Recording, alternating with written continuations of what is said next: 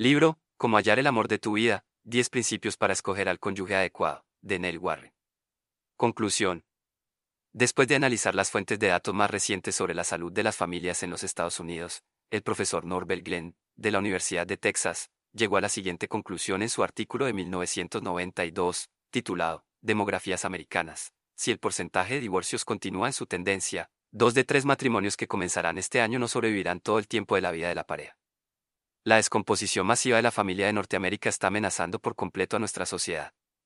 Añadido al tremendo dolor que sufren todos estos esposos y esposas, la mayoría de los niños en nuestra sociedad están pasando una parte sustancial de su niñez viviendo lejos de uno de sus padres.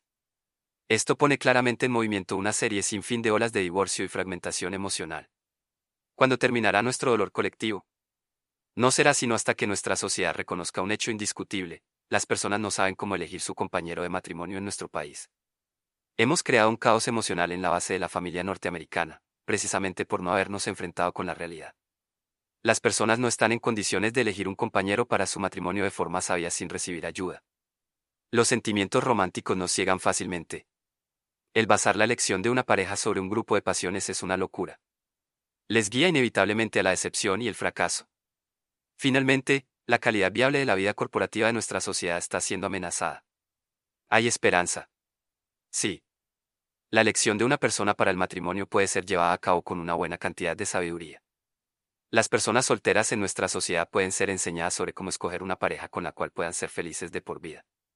Un estudio tras otro apoya nuestra confianza de que la elección sabia aumenta considerablemente las probabilidades de un matrimonio feliz y duradero.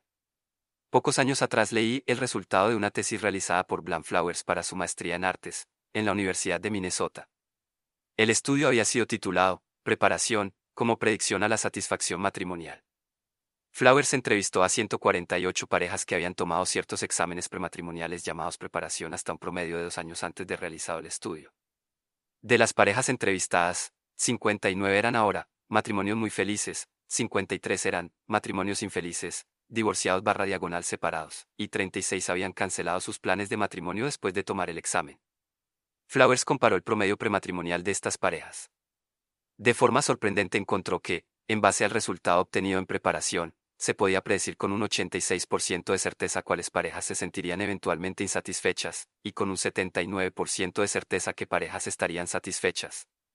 De acuerdo a sus resultados, las parejas que cancelaron sus planes de matrimonio fueron sabias, puesto que sus notas en el examen fueron iguales a las parejas, infelices. Estudios como este nos dan esperanza. Hay obviamente un orden en todo este caos de la elección de la pareja. No tenemos que seguir siendo unos meros observadores mientras las personas que nunca debieron casarse, continúan casándose. No tenemos que pretender que simplemente, no sabemos, que hace de un matrimonio algo maravilloso o un fracaso. Podemos iniciar un fuerte programa nacional de educación y consejería a personas solteras sobre la sabiduría en su elección.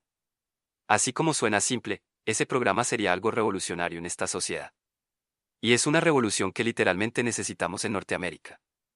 No importa la contribución que la elección equivocada para escoger una pareja haya hecho al deterioro de las familias en Norteamérica, esa contribución puede ser reducida drásticamente. Los principios son claros. No tenemos que actuar como personas ciegas buscando en la oscuridad. Las señales de un buen matrimonio, así como las de un matrimonio dado al fracaso, son bien establecidas.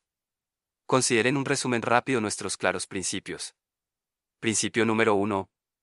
Elimine los siete errores mortales de la elección de pareja. 1. No se case muy pronto. El conocerse por largo tiempo produce consistentemente matrimonios más saludables. 2. No se case muy joven. Espere a casarse hasta que se conozca bien usted mismo, y hasta que conozca bien a la persona con la que pueda ser feliz. Esto generalmente significa que el primer matrimonio no debe comenzar hasta promediada la década de los 20 años. 3. No esté muy ansioso de casarse, y no permita que otra persona ansiosa lo empuje al matrimonio.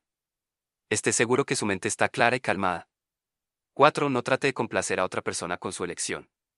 Usted es la persona que se beneficiará o sufrirá con la decisión por toda una vida. 5. No se case con alguien hasta que lo conozca a él o a ella de muchas formas.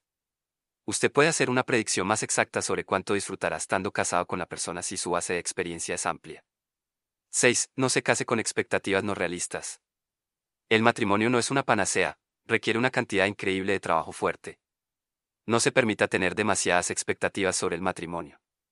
7. No se case con alguien que tiene problemas de personalidad o comportamiento, con los cuales usted no está dispuesto a vivir para siempre. Estos problemas no desaparecen así nomás, en realidad ellos a menudo empeoran. Las curas milagrosas son más fáciles si suceden antes de que usted se case. Si el problema puede tener cura, asegúrese de que sea curado antes de la boda. Principio número 2. Desarrolle un alto grado de claridad de conciencia sobre la persona con la que usted desea casarse, y filtre esta imagen a través de su mente hasta que esté completamente cómodo con ella. Principio número 3. Esté seguro que la persona con la cual se casará sea muy similar a usted. Principio número 4. Cásese solamente si ambos, usted y la persona con la que desea casarse, son emocionalmente saludables. Principio número 5. Esté seguro que se siente atraído apasionadamente hacia la persona con la que desea casarse, pero espere hasta que esté casado para expresar completamente la intensidad de su pasión. Principio número 6. Decida casarse solamente después de haber experimentado un tipo de amor más profundo y estable. La pasión puede pasar, pero este tipo de amor profundo es duradero. Principio número 7. Desarrolle el dominio sobre el área de intimidad verbal. El amor de dos personas que saben cómo tener intimidad entre ellas crecerá mucho. Principio número 8. Aprenda cómo resolver las diferencias antes de casarse. Esto mantendrá el camino del amor libre y limpio.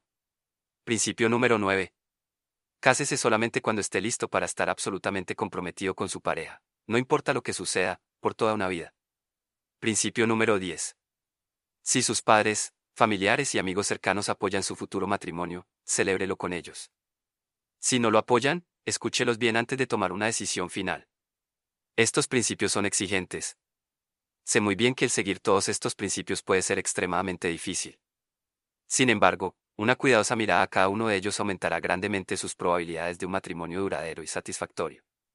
El ignorar cualquiera de estos principios será tomar un riesgo notable hacia ser parte del enorme grupo de personas cuyos matrimonios se rompen. No hay necesidad de que esto suceda. Usted y la persona correcta pueden formar una relación amorosa que puede proveer una fuente inagotable de experiencias satisfactorias por todo el tiempo de sus vidas. Y si lo logra, no hay cantidad de trabajo en su preparación que haya sido demasiado exigente. El amor en una relación duradera es el mejor precio. Estoy convencido de que esta vida no ofrece nada comparado con el amor de un hombre por su mujer, y de la mujer por su hombre.